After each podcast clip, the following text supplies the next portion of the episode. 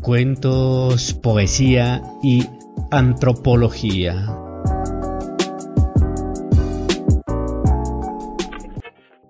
Soy Johan Salinas. ¿Qué es el extractivismo cognitivo o epistémico? Es una postura política que se describe desde su significado paralelo, acompañando a la extracción de los recursos naturales. Ahora bien, su uso puede ser histórico en el contexto de generar un compromiso político hacia la denuncia en contra de la extracción de un algo. ¿Qué se extrae? qué cosas se quitan o qué materialidad es la extraída del contexto de las comunidades indígenas y es ese tejido, ese entramado epistémico de conocimientos locales. Cosas como los sentidos políticos, los sentidos espirituales, las materialidades espirituales, de sanidad de los cuerpos, las memorias históricas. Es un despojo del pensamiento pero es un despojo a partir de las imposiciones a las comunidades en una práctica de una radicalidad política de los sistemas de producción y de división del trabajo desde Occidente. Es una extracción de conocimientos de los contextos de donde son producidos y pensados y además son despolitizados y adquieren resignificación en su uso. Esta resignificación es lógicamente usada en las lógicas de producción de conocimiento occidental en su propio conocimiento epistémico y económico. Se construye una práctica de perversidad. Estas prácticas perversas académicas están enfocadas en el método científico, se construye una práctica desde la perversidad académica. Estas prácticas académicas se enfocan en su método científico, extraen y luego excluyen. Es un yo extraigo y luego excluyo.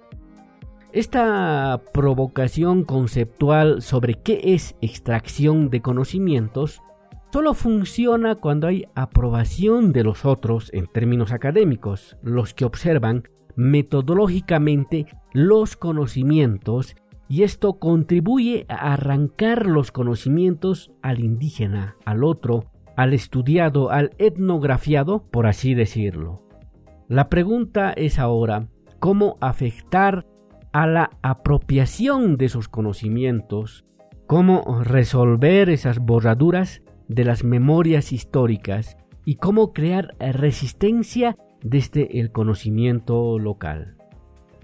Una tarea es no pensar ya en clave cartesiana, en clave de metodologías que apuestan a las hipótesis y a las variables. Es necesario activar la denuncia de estas ciencias, de estas prácticas epistémicas enfocadas desde el extractivismo del conocimiento.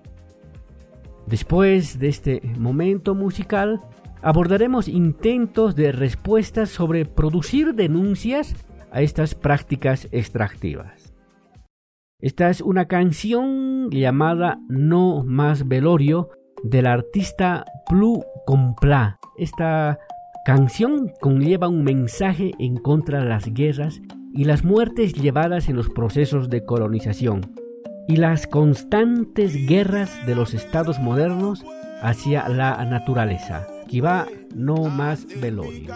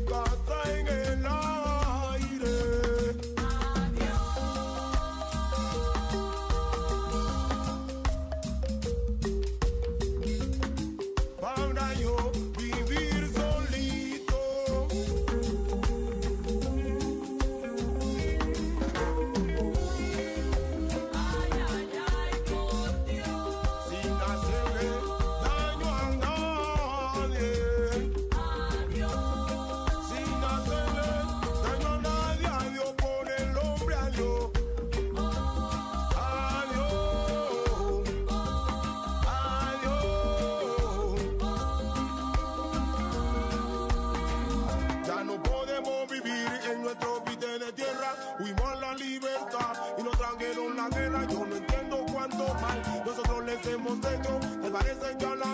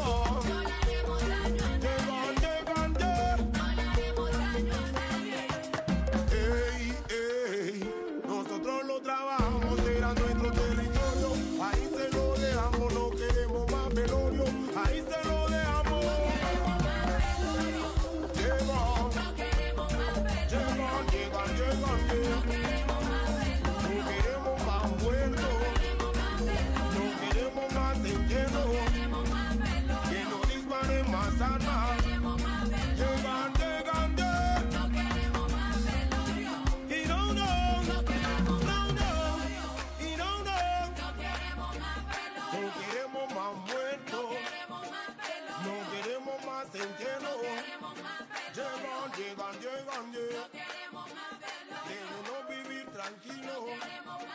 En nuestro río, nuestro mar. No queremos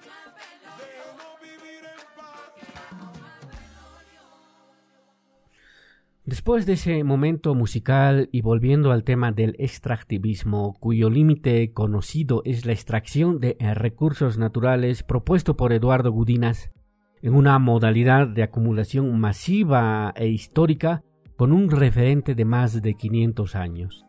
Es así que las palabras desde lo aymara, lo quechua, lo guaraní o el otro sur desde los grupos indígenas de Norteamérica como ser Canadá desde el pensamiento local provocan nuevas líneas de pensamiento sobre estar en el mundo y es el insumo o es este insumo de pensamientos que denuncian las prácticas en contra la dominación.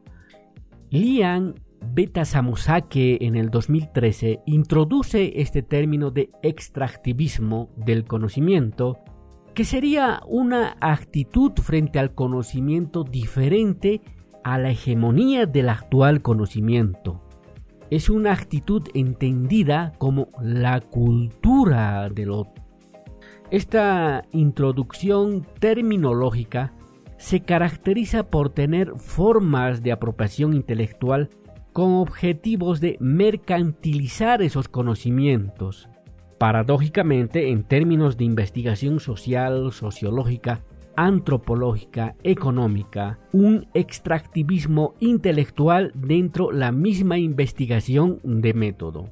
Este saqueo de las ideas descontextualiza, despolitiza y se apropia de tradiciones que son trofeos literarios de las y los autores y de las universidades y por sobre todo de las grandes editoriales. En este camino reflexivo de acompañarnos en pensamiento es preguntarnos cómo debemos vivir. Y vivir es un asunto de decisiones de cómo hacerlo en la medida de cómo avanzamos en la vida. Y es así también resignificar qué es el pensamiento humano científico y cuál el precio planetario de tener comunidades energéticas que solo generan desigualdades planetarias. Vivir es estar en el mundo de forma diferente a la forma en que estamos viviendo. Lo revolucionario quedó corto porque solo se pensó en términos muy antropocéntricos. El oponerse a los sistemas de producción y de distribución de consumo masivo tiene que ser una práctica de vida. En las palabras de Karl Marx, los seres humanos son autores de su propia historia pero en condiciones que ellos mismos han elegido, y ya lo escribió en 1852. La posibilidad de imaginar, la imaginación y las experiencias de estar presentes en el mundo, desde el conocimiento indígena, es una respuesta que se encamina, pero fuera de esa ciencia extractivista. La posibilidad de vivir es rendirse en el proceso de improvisar, rendirse al planeta y al cosmos y no tratar de ejercer dominación porque no estamos separados de esa Gaia, de esa naturaleza, de esa Pachamama. En las palabras de Tim Ingold, es necesario tomarse en serio a los demás. Es necesario poner atención a las acciones y palabras e ideas que no están dentro de la cultura. Un ejemplo son los Ojibwa en Canadá, que se educan desde el conversar con las piedras, una gramática de la vida donde las piedras hablan, la vida que va más allá de lo humano, pero no todas las piedras hablan como no todos los humanos son sabios. La presencia de los no humanos hacen su presencia ante nosotros porque están en el mismo mundo en que vivimos. Es necesario reimaginar la ciencia en una visión del mundo desde los indígenas. Cuentos, poesía y antropología.